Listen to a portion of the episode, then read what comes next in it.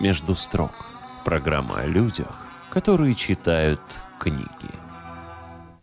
«Между строк» — это формат, в котором мы обсуждаем книги с яркими людьми, которые, собственно, эти книги нам в студию и приносят. Мы — это я, Мария Карманова и Кирилл Захаров. В гостях в студии сегодня актриса Саратовского театра драма Татьяна Родионова. Татьяна, здравствуйте. Здравствуйте. Кирилл, и тебе привет. Привет, привет, привет. Так, э, Татьяна, сходу с места в карьер. А какая книга будет сегодня тем пунктом, от которого мы оттолкнемся в нашем разговоре, к которому мы сейчас не представляем, к чему мы придем. Итак, какая книга у тебя с собой сейчас? У меня с собой книга Чарльза Диккенса, которая называется «Домби и сын». Если быть абсолютно точным, то книга называется торговый, торговый дом, дом. Домби и сын оптом и в рознице. Да, да, да, точно. Но другое дело, что э, э, читательская и издательская как сказать, репутация сокращает длинные названия художественных произведений да, до э, абсолютно короткого. Не комедия о Борисе Годунова и погибели земли русской, как у Пушкина было, а Борис Годунов не торговый дом Домби и сын оптом в розницу, а э, Домби и сын. Это все мозг, который стремится уйти от лишней тревожности, а упрощение позволяет нам ну, собственно, создать комфортную для себя среду. Простота хуже воровства, говорит русский народ. Ну и краткость, сестра таланта при этом. Так, Татьяна. Да. Вот не могу не признаться, что выбором книги я был обескуражен.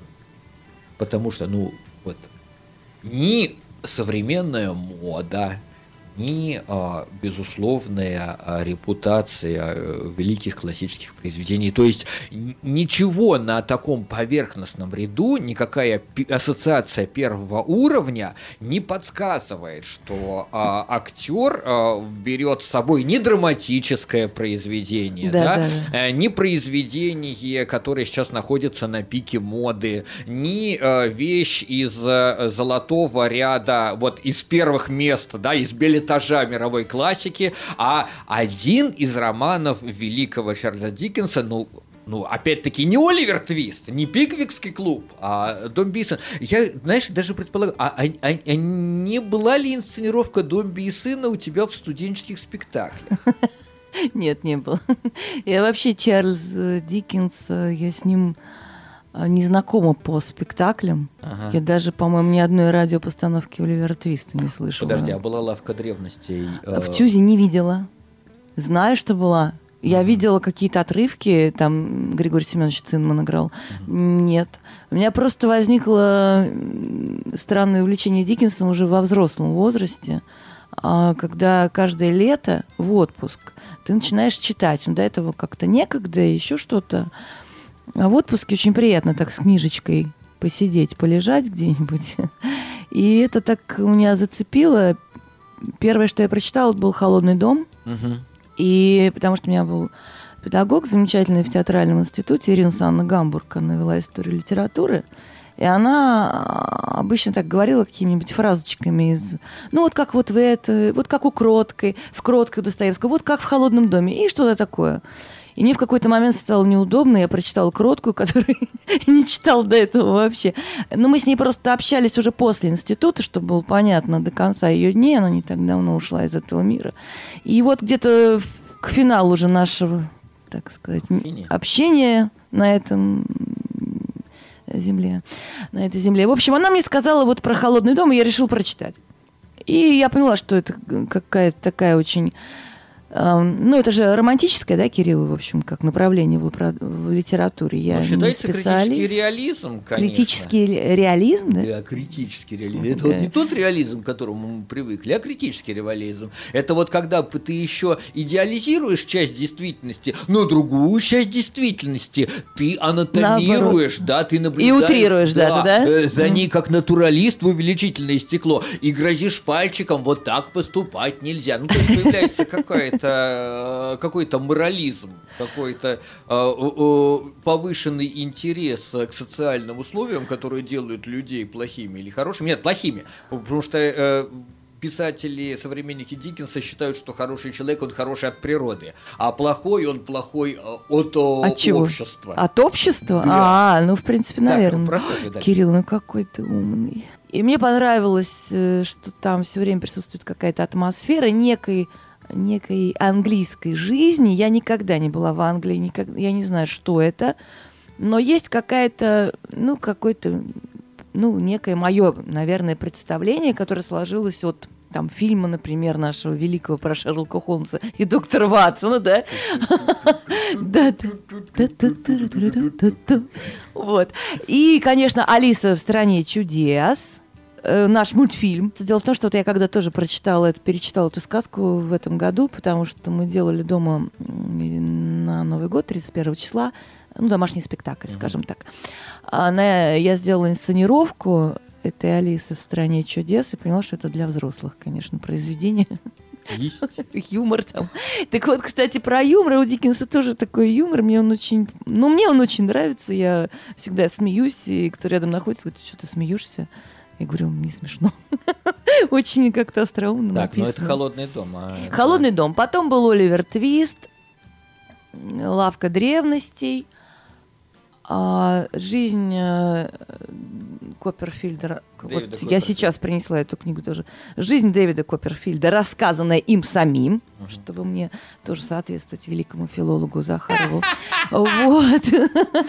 И что-то еще, наверное. Ну и вот я дошла до Домби и сына. А поскольку э, меня, спасибо большое, пригласили а, и сказали э, с книжкой прийти, я подумала, что не буду я сейчас ничего выдумывать или там Юнга не возьму с собой, вот, а не- возьму то, что читаю сейчас, короче говоря. Очень, знаешь, для меня неожиданно читать Диккенса летом. Для меня вот Диккенс это вот как, знаешь, сверчок на печи, да, за окном громадные хлопья снега, ты сидишь закутанный, э, э, ну, если не в халат не в плед, то э, в домашнем сюртуке, откуда такой платочек торчит, а у тебя э, на э, носу пенсне, и ты вот неспешно, сидя э, в кресле с высокой спинкой, переворачиваешь страницы Диккенса и э, говоришь э, вошедшему э, слуге, а может еще чаю? Кто это так воет на болотах?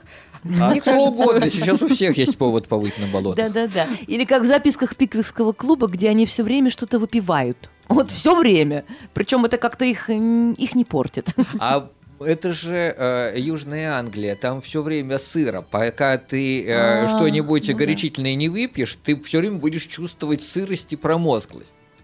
А мне кажется, что читать летом вот подобные тексты вполне себе заходят, хотя бы потому, что сегодня уже не от зимы нужно прятаться, а от информационного шума, потока, какого-то э, постоянного движения в юге, если угодно вам, э, Спенсне, и погружаться, убегая от реальности, может быть, даже в эти тексты. Есть вот такой в этом подтекст, Да-да-да. в этом чтении? Да, абсолютно. А это, информационная наверное, есть. перегрузка у артиста, она тоже существует? Вы такие же земные, как и мы, простые служащие средств массовой информации? Ну, я думаю, что мы еще более земные. Не знаю, мне всегда Да. кажется, что вы живете в мире альтернативных новостей. Да нет, к сожалению, нет. Есть некоторые, конечно, есть кто-то, кто уходит в свой мир, и я завидую таким людям, например. И у меня не получается. Ну, Для меня много что действует. Я не могу вот так вот уйти в репетиции, допустим, и больше ничего не видеть и не слышать. Это, ну, это счастье, я считаю. Некоторые артисты так живут, и это замечательно. То есть, получается, тут Диккенс как э, такая возможность, да, Да, да, да. убежать И из... Только и при том, что книги. оригинальный Диккенс это вот как раз наоборот заострение проблем повседневности. Собственно, Диккенс и находился и умножал а, своими романами для современников тот самый информационный шум, который а, ты сейчас упомянул. Другое дело, что и информационный шум был потише, и общем, не не было интернета, да, и телевизора-то особо. Как было хорошо. И вот эта светлая вера в то, что правда человек, он изначально по природе своей, он хороший, добрый, белый и пушистый. И вот что-то такое в течение двух томов будет происходить, но закончится все все равно хорошо. Да ладно, мне всегда жутко. Оно Ну, для оно- добрых персонажей как-то вот Оно. Они заканчивается. умирают. И в «Домби и сыне» ребенок умирает. Ребенок, у него часто, кстати, умирает ребенок. А Вот, например, а в лавке древности девочка умирает. Я думаю, что это просто героиня. отражение реальности, э, соответственной веку. Ну, в общем, детская смертность у нас значительно, конечно, уменьшилась с тех пор. Конечно.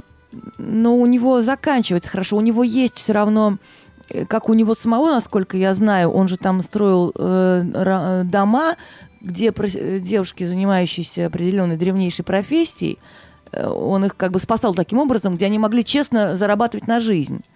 Он их туда как бы заселял в эти дома, и что-то такое было, я помню, я читала.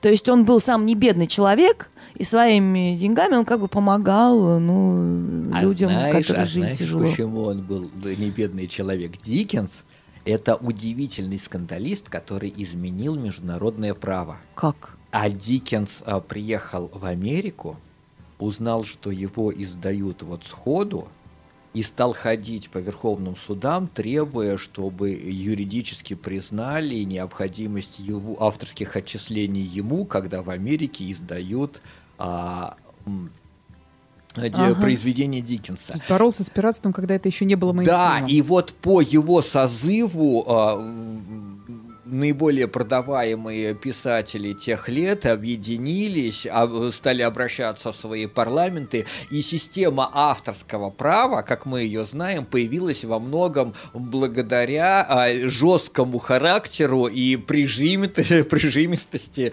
а, удивительно плодовитого и принципиального Чарльза Диккенса. Для Очень того, чтобы человек. Творить э, благотворительность, нужно иметь базу, на которой это э, творить, а для этого нужно, чтобы тебе платили за каждое твое издание. Так что авторское право, как мы его сейчас знаем, появилось во многом благодаря э, вот этим вот э, этому склочничеству. Как Ну, его не знаю, в этом есть какая-то, знаешь ли, психологическая стабильность. Я вот поддерживаю Татьяну. Действительно, в этом очень удобно э, как-то согреваться Да. и э, разговаривать с самим собой наедине с книгой. Вот э, очень такой полезный опыт. Да, конечно. Буквально минута, и мы продолжим. В гостях в студии сегодня Татьяна Родионова, актриса театра драмы. Мария Карманова, Кирилл Захаров тоже здесь имеются. Между строк. Программа о людях, которые читают книги. Между строк. Программа о людях, которые читают книги. Напоминаю всем, что в эфире «Между строк» это такой специальный формат, который появляется на волнах радиостанции «Серебряный дождь» Саратов. И, кстати, можно э, с ним ознакомиться в, в соответствующем подкасте э, одноименном. В- у микрофонов Мария Карманова, Кирилл Захаров, а в гостях у нас актриса Академического театра драмы Татьяна Родионова. И у Марии созрел вопрос. Да, я буквально хотела зацепиться за оброненное случайно. Татьяна сказала о домашних спектаклях. Вот мне кажется, домашние спектакли — это какая-то такая же роскошь, как летом читать Диккенса, закрывшись от внешнего мира. Значит, смотри, у, э, актриса устраивает э, домашний спектакль. Что это мне напоминает? Приходит палач домой с мешком. Жена смотрит, а в мешке что-то шевелится. Говорит, это что? Да вот взял работенку на дом. У тебя смешнее получилось. Я Да. думала про журналистов поговорить, которые дома газеты, стенгазеты рисуют. Вот. И, то есть, э, приходит э, актер домой после того, как он поработал в театре, как он поработал в, теа- м, в театральном институте, да, и все равно у него есть силы и вдохновение устраивать, потребность. да, писать дома инсценировку и делать домашний спектакль. Ну, э, я не такая, может быть, э, как сейчас вы меня представляете, такая вся интересная. Все очень просто. У нас просто в нашей семье Новый год — это всегда конкурсы и так далее, и так далее. Раньше это делала мама, потом выросли дети, они стали придумывать какие-то сценарии. А потом моя мама, так сказать, вернулась на это поприще. И наступал год у нас э, кролика сейчас. И я почему-то, не знаю почему, чтобы было интереснее, сказала, будем делать Алису в стране чудес. И я написала инсценировку, очень простую, но я прочла всю сказку, и мы распечатали текст, мы сделали конкурсы, которые назывались там «Съешь меня, выпей меня», там игра, игра в крокет или крокет. Ракет. Крокет. Ну, то есть это тоже был конкурс, и еще там несколько конкурсов. Все это снималось на видео моим племянником, у которого хорошая камера, и он, э, его это интересует. В общем, мы дел- выставляли локации, хотя это было тяжело делать ночь 31 на 1. Мы принесли костюмы, которые нам разрешили взять из неидущих спектаклей. Таня, а кого ты играла в этом домашнем спектакле? У меня а, с момента появления в нашем театре спектакля «Хаос» одна роль на всю жизнь – это кролик или заяц, потому что для спектакля «Хаос» был сделан зайчья голова. Она была сделана изумительно. Там выбегал зайчик, которого сажали на электрический стул, и там какая-то была тема, я просто забыла, к сожалению. Это был очень хороший спектакль, мы Это что-то его. сберегающее психику, мне кажется, Да. забыть это. А там как бы подопытный кролик, в общем, я была. И мы там играли втроем. Э, Эльвира Данилина, Любовь Боголей и я. И вот этот кролик, этот, вернее, голова, прекрасная голова, она идет из спектакля в спектакль, этот образ. на тебя Но я его и периодически себе возвращаю. И вот в этот Новый год я опять надела эту голову, хотя я уже не так, да, может быть, ей соответствую, уже прыгать не так резво получается. Но он бегает же, он же там такой забавный, он все время говорит, ах, мои усики, герцогиня меня убьет, опаздываю». я опаздываю, я опаздываю, да, и так далее, и так далее. И сейчас, если я вспомню эту фразу, нужно бежать со всех ног. Это не Чтобы- Алиса в стране чудес, это Алиса в зазеркалье. Это черная королева говорит, у нас нужно бежать со всех ног только для того, чтобы остаться на том же месте. Да? А чтобы попасть в другое место, надо бежать в два раза быстрее. Да-да-да, вот так вот. Но я не нашла это в «Алисе в стране чудес», да, когда читала, когда... И думаю, ну мало ли, может быть, разные переводы. То есть это в зазер... Это Алиса в зазеркалье, черная королева. Вот. Но это вполне может сказать и белый кролик, потому что он бежит и все равно умудряется опоздать везде. В конечном итоге у него и куча неприятностей. Какая-то очень поддерживающая среда вокруг Татьяны представляется, когда я э, вижу картину, как распределяются роли. Сколько там ролей, Да-да-да. сколько там э, людей. Там Алиса, кот, естественно, кролик, королева, герцогиня. Герцогиня и Соня это было одно и то же. Конечно, безумный шляпник. А, я еще нашла такую ирландскую песню, такую грустную. Там есть черепаха кв- квази. Черепаха Это такой образ необыкновенный. Философ, который... У него был учитель классик. Мы называли его классик, потому что мы всегда с ним играли в классики. Это, ну, там вот эта игра слов изумительная. И у нас была такая... Мы заходили в темную комнату, там была лампа на столе, которая... Вот знаете, такие лампы, где в, воде- в красной жидкости какой-то что-то Мгм. плавает. Да. И вот эта песня звучала. Ну, я вот горжусь собой за эту сцену. Это точно расширение такого потенциала, почувствовать себя еще и режиссером. Ну да, наверное. Ну, тем более среди э, своей семьи. Это, это интересно было. А перед кем а, труднее утверждать а, авторитет режиссера? Перед а, своими студентами или перед членами своей семьи? Перед членами своей семьи. Конечно. Ну, то есть студенты изначально тебе доверяют, а э, Они, членов может, семьи еще надо переубедить. Да, да, да. Студенты, они могут не доверять, но у них как бы позиция изначально. Они поступили, они студенты, да, Да. то есть там что-то обуславливает, э, ну, по крайней мере, на первых двух курсах. Поведение, подчинение, да.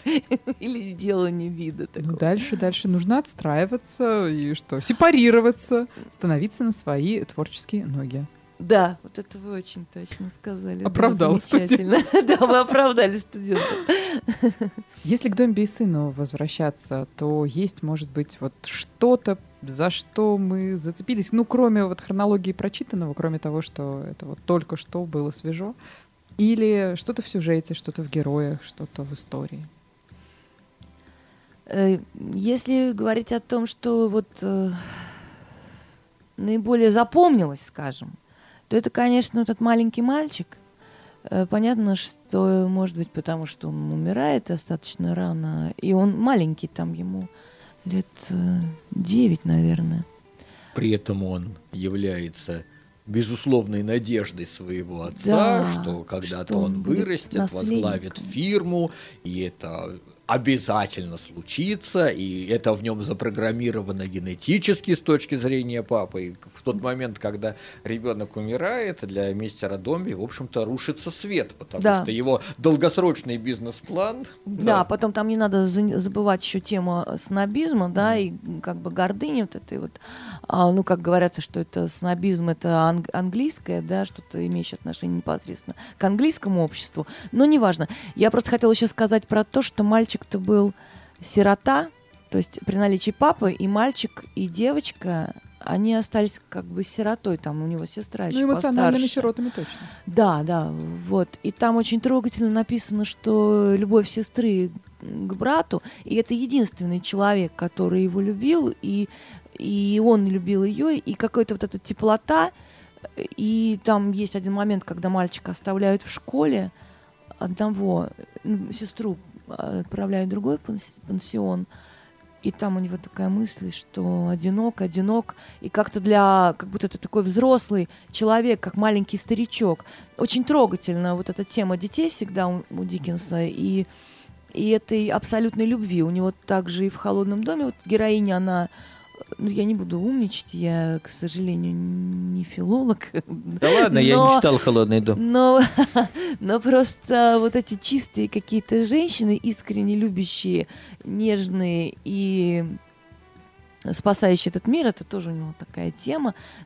Так же, как тема каких-нибудь холодных, благородных красавиц с искореженной, с тайн, в какой-то тайной в их судьбе и с трагическим финалом. Ну вот, э, я признаюсь вам честно, что у меня осталось еще где-то одна треть второго тома недочитанных. Поэтому я То есть тебе не с говорить, чем наслаждением... закончится. Нет, не говорить. Я с наслаждением жду вечера. С нетерпением жду вечера, чтобы насладиться, да. Нет, не рассказывайте, кажется, что с- убийца дворецкий.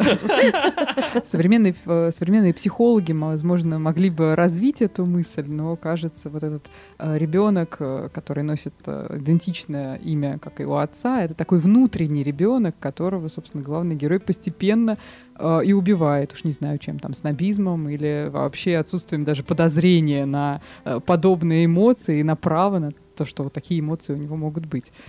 Я знаешь, о чем подумал? Что англичане, будучи в 18-19 веке ведущими экспортерами мира и импортерами, да, не а, ограничивались только продажей шерсти, продажей полезных ископаемых и так далее. Они экспортировали эмоции. Обрати внимание, снобизм, Мне кажется, снобизм — это не эмоция. Подожди, мне кажется, это способ восприятия реальности. Ну вот э, они это все экспортировали. Вот это да. Вот снобизм, свое мышление, да. сплин, а как это самое, английский романтизм с его разочарованностью. Пушкин, смотри, сколько это покупал. Он прям сидел на этом. Заморская. Да, заморская. Англичане умудрились э, продать кучу своих нематериальных ценностей. Вплоть до того, что по-прежнему одна из ведущих российских рок-групп «Сплин» соответствующем настроении. Это умение создать миф, а все то, что ты перечисляешь, это уже атрибутика мифа. Э, В равной степени и мы воспринимаем этот английский миф. Мы с этого начали, что он уютный, э, с голосом Ливанова, с э, клетчатыми красивыми тканями и классическим кроем. Клетчатые ткани это уже не Англия, это Шотландия, не путай. Нет, а- Великобритания. Договорились. И Северная Ирландия. Между строк. Программа о людях, которые читают книги. Между строк. Программа о людях, которые читают книги. Один раз в месяц в студии «Серебряного дождя» мы встречаемся вместе с Кириллом Захаровым и приглашаем интересного гостя для того, чтобы здесь на наших глазах свершилась магия проекта «Между строк». Каким он будет, о чем мы поговорим, куда нас выведет кривая, мы никогда не знаем заранее. Единственное, от чего мы можем отталкиваться, это гость сегодня, артистка Саратовского театра драмы Татьяна Родионова, и книга, которую а, гость приносит в студию. Сегодня это «Домби и сын» Диккенса. Впрочем, кажется, о нем мы уже договорили, но очень хочется поговорить еще и о театре, о преподавании, вообще о том богатом мире, в котором наша гостья живет, и, я не знаю, в каком-то процентном соотношении. Вот из чего, из чего, из, из чего сделана наша Татьяна Родионова? Только театр. Остальное все потом уже оно э, только театр. Вот недавняя э, премьера Анна Каренина. А это... Резонансная премьера. Резонансная премьера. Да, что мне казалось, что это уже невозможно в сегодняшнем мире, что уже все, что только можно было, сделали. Э, Моргенштерн и все остальные. Нет, понимаешь, все, что Но можно, сделали в, в других городах. А тут, наконец-то, сделали что-то резонансное в Саратове. Поэтому ты не была готова, что это будет рядом с тобой. Более того, что ты сама будешь в этом участвовать. Может быть. Вот это, кстати, гениально ты сказал. Да, это кажется, что это где-то происходит. В интернете ты что-то смотришь. Та же самая Алиса. Там... Она читала сказки, нормально. А потом она оказалась внутри сказки, да, и ей как-то не по себе потому да, что... ей там это, устроили да, веселую жизнь. Да, это да. происходит и сейчас здесь и с тобой. Вот мне тоже устроили веселую жизнь. А, в том смысле... Кто, зрители или постановщик? Нет, э, Иван Комаров, да, постановщик. Потому что я сначала... Он, он сказал делать этюды. Нет, сначала он провел тренинг, очень интересный тренинг, э, очень крутой тренинг, э, который он делает со студентами. Он делал это немножко на, ну, так откровенно говоря, на выход из из своих рамок, из реальности, вот э, немножко что-то возникает. Ну, в общем-то, очень, очень круто. Я Ты такого... своим студентам будешь это задавать? Нет, потому Пожалеешь. что мне нужно, нет, мне нужно узнать точно технологии. Я была внутри, угу. если бы я была снаружи, э, мне было бы понятнее. Внутри я просто была, у меня текли слезы, и был полное... Я себя не то что не... Кон... В хорошем смысле не контролировала. Все-таки, извините, я 26 лет в театре, меня уже, мне казалось, сложно сбить с чего-то или вышибить куда-то. Из зоны комфорта. Да, из, ну, да, вот так. Потом он сказал, будем показывать этюды. А, страшное слово, хотя этюды это прекрасно все режиссеры считают, очень хорошие режиссеры считают, что на этюдах только и надо рождать спектакль из этюдов, но для, ну, для меня как-то так, «А, о боже. Но, Опять оно, да? Да, вот. Одно дело сидеть говорить студентам, но и этюдик ты показал.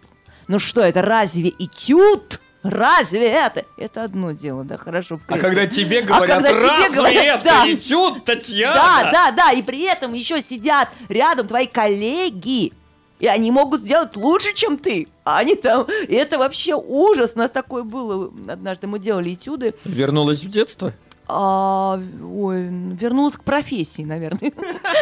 После 26 лет. Да, да, да. Мы помню, когда работали с французами на проекте э, над спектаклем правил поведения в современном обществе. Все делали. И Игорь Михайлович Боголей, и Любовь Николаевна Боголей, и Виктор Иванович Мамонов, и студентка Боголеев, которая была занята в этом э, спектакле, и Дмитрий Кривоносов, э, вот, тогда еще молодой артист. Я, это было, о, о, мы все были... Ну, в общем, сняты были все, как говорится, покровы. статусные вещи, покровы, да. Так вот, потом Иван Комаров, значит, этюды он так ну, пожалел нас, скажем, не сильно мы там долго их делали. Потом он стал ну, заниматься построением спектакля. Меня он обманул. Он мне сначала работал со мной как в психологическом театре. У меня сцена с Анной Карениной, она двойная, поэтому там проще. Ну, и я до этого другие сцены не смотрела. Я пришла, меня посадили в ванную. Ну, в ванной мне не привыкать сидеть.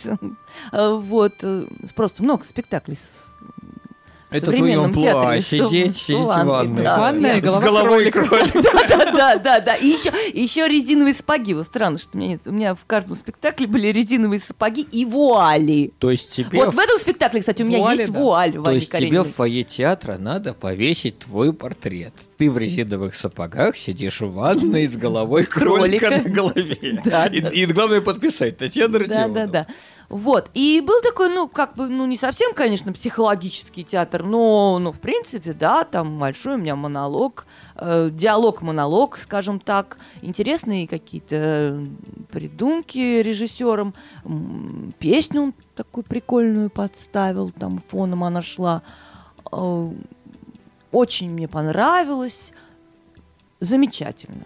И думаю, пойду-ка я посмотрю, что там еще до меня, так сказать, до моей сцены, что там на- наделали-то. И вот тут у меня волосы слегка зашевелились, потому что я думаю, «Э, я, что-то не понимаю, это что, театр, что ли?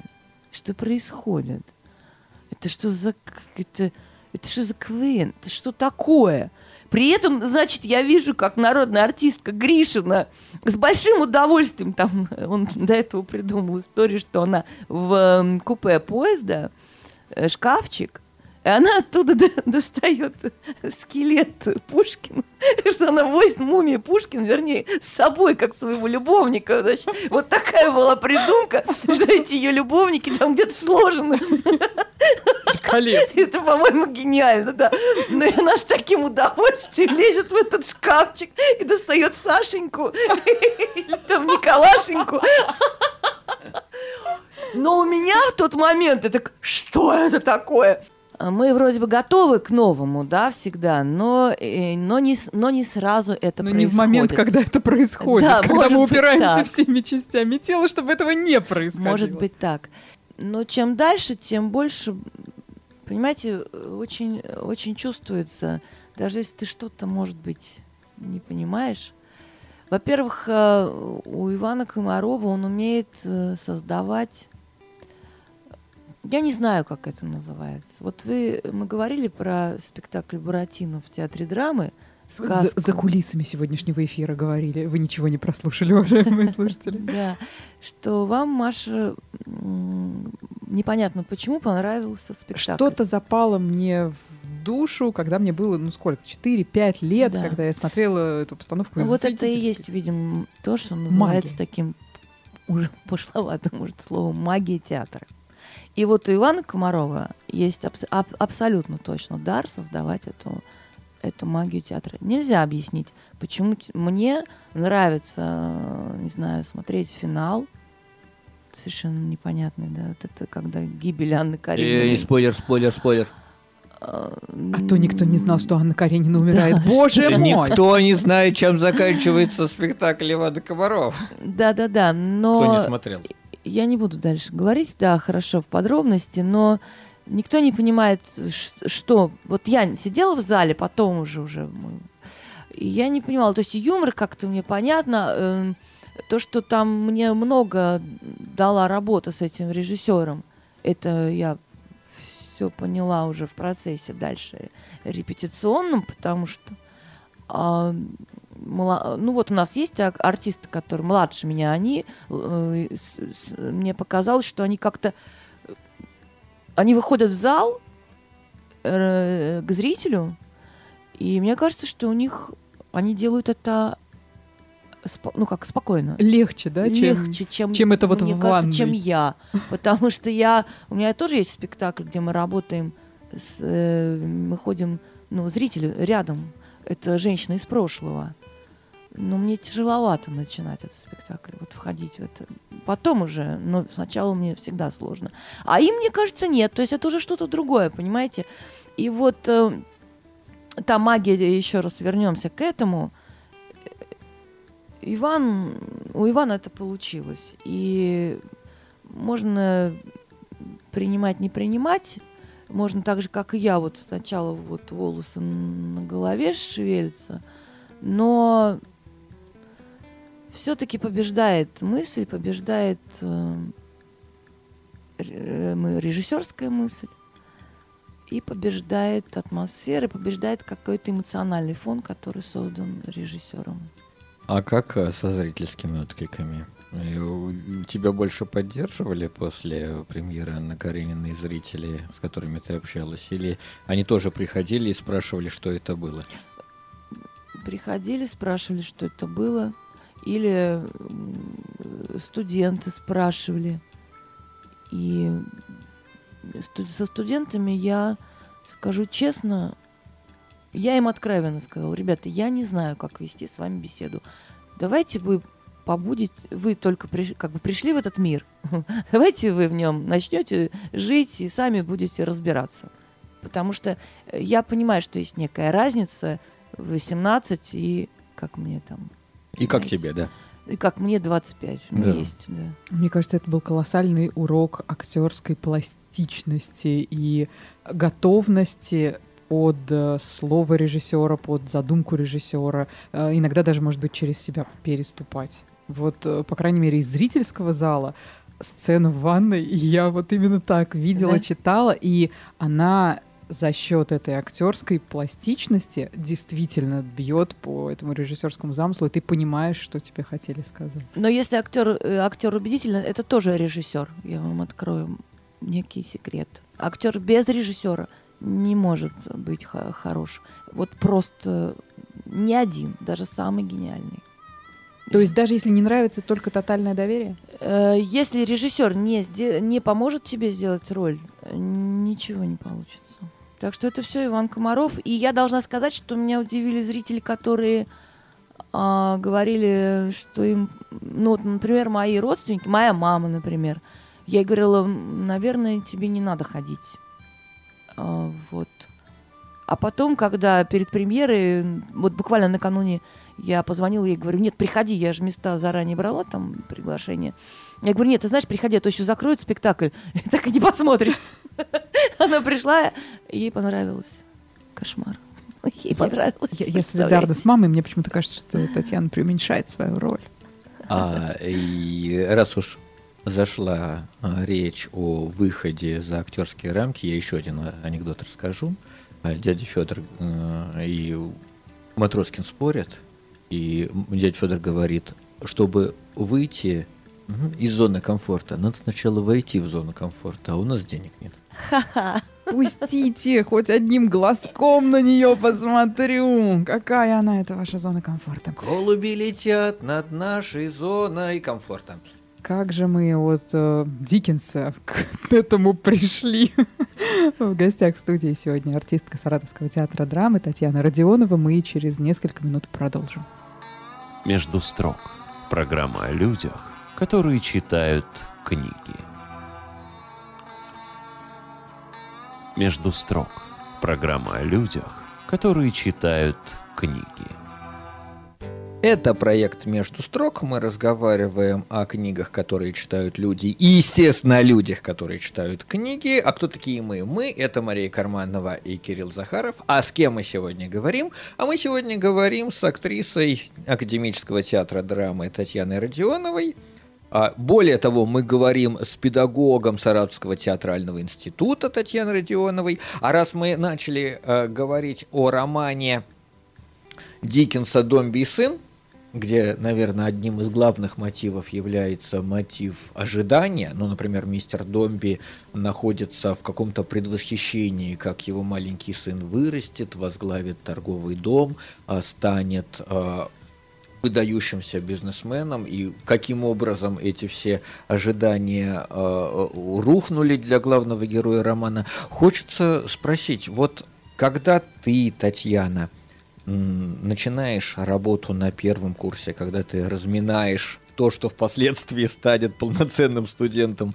театрального института, что впоследствии станет артистом, какую роль для тебя играет ожидание, предвосхищение. Ты программируешь, что ты от них ждешь, задаешь им с самого начала какие-то пороги, которые им обязательно надо пройти? Или все идет более непредсказуемое по вдохновению? Ничего я не ожидала и не планировала, когда начинала преподавать 8 лет назад. А, Ого, уже. 8 лет, да. А вот э, сейчас, ну, может быть, потому что я сама там много играла, и на мне было больше, на себе было больше внимания. А сейчас я бы сказала, что я, у меня нет э, никаких ожиданий, я только хочу, чтобы они несли в себе, ну, я не знаю, это общие фразы, э, культуру. Почему я говорю об этом? Потому что я вот очень люблю ходить пешком. Я очень люблю Саратов. И я хожу пешком очень много. Я люблю даже тот самый старый центр, который сейчас уже почти разрушен, там э, практически мусорки и все такое. А, и я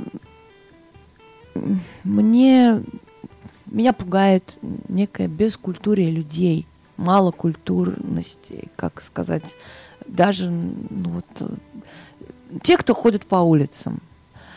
Я не могу, мне, речь меня как-то Отталкивает. отталкивает.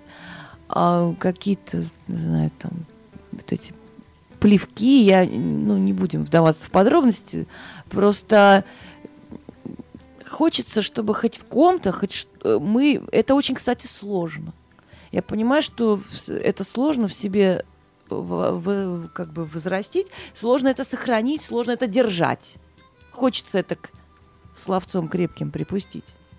Хочется э, не отличаться от других и что-то еще в этом духе. Но мне кажется, что как раньше актеры были это Эталон. эталон. И я как помню, там, например, визуально так вот Михаил Ульянов, который в костюме отвечает на письма, да, там из зрительного зала, как он строит свою речь. И вот это, да, это вот арти... Ладно, Михаил Ульянов, а твой артист. педагог Александр Григорьевич Галко. Александр Григорьевич вот, Галко. воплощение достоинства. в идеальных, как будто специально сшитых э, индивидуально костюмах. Не знаю, где он покупал эти костюмы, но они как будто шились по нему, то есть на нем закалывались. И это вот еще тогда он курил и сигареты Мора такие длинные. И, и боже, он нас очень приучил ко многому, хотя это сложно. Поэтому я не беру на себя миссию э, вот э, после четвертого курса выпустить э, Джентльменов. выйдут джентльмены и леди, выйдут современное общество, и это моя заслуга. У меня, я понимаю, что это невозможно, но хотя бы как-то, хотя бы в чем-то, и хотя бы если в ком-то это уже есть, чтобы это поощрить, скажем так, что ли. Я просто уточню, а вот э, с курса Александра Григорьевича Галко вы вышли джентльменами и леди? Но вышли, а потом было сложно. Потом было очень сложно. Потом приходилось привыкать к реальной жизни? Да, да. Потому что, ну, мне, по крайней мере, точно. Я когда пришла в институт, я помню, было очень смешно, я думала, что именно там я после школы ну, найду то, что, и- то, что мне ну, близко. Сижу на вступительных, и мальчик, причем мальчик-то он потом поступил, учился с нами. Хороший, умный парень из хорошей семьи, но он, видимо, ну, желание молодого человека заявить о себе, это почему-то, я не знаю, почему мат является неотъемлемой частью некоего самовыражения. И он начал рассказывать какие-то такие матерные анекдоты. Я думаю, вот это... А мне было 16 лет, когда я поступала. Я думаю, боже мой, вот это я попала. Я же думала, я попала в, те- в театральный культурный мир, в чистый мир. Боже мой, что это? Такое у меня было впечатление. И поэтому э, потом был Александр Григорьевич, а потом этот мир опять э, появился. Но уже я была к нему более готова, скажем так. Интересно со студентами, что больше работает. Э, Строгая дисциплина или э, личные примеры, какая-то такая свобода и общение на равных? Я считаю, что дисциплина. Да, хотя я нарушаю ее сама. Хочется, Каким образом? Каким образом? Ну, хочется же с молодежью э, пошутить. Нарушить да, субординацию. Нарушить субординацию, да эдак быть таким вот э, хорошим педагогом, вот как вы говорите, свободное общение или там как-то на равных. Но А потом приходит старший напарник и устраивает всякие Да, и правильно делает. Строгая, очень строгая к себе Татьяна Родионова. Сегодня в самых разных формах себя критиковала, мне кажется. Да, от англи- э, на английский манер. Да. Но все затянутое. правильно, настоящая леди Настоящая должна леди. себя нести со всем достоинством, но при этом должна быть очень строга к себе. Поэтому, избрав э, роман викторианского писателя, избрав роман Чарльза Диккенса, э, Татьяна абсолютно соответствовала самому духу диккенсовской э, природе. То есть э, воспитание, самодисциплина, хороший тон, который транслируется от одной леди ко всему миру. И five o'clock не пропускать. Кстати, да. Думаю, что на этом мы сделаем запятую, хотя могли бы разговаривать еще долго, долго и долго. Татьяна Родионова, актриса Саратовского театра драмы, сегодня была в гостях. Переслушать этот и любые другие эфиры можно в нашем сообществе в ВК «Серебряный дождь Саратов» и в подкасте, который так и называется «Между строк». Мария Карманова, Кирилл Захаров. Надолго не прощаемся. До свидания. Между строк. Программа о людях, которые читают книги.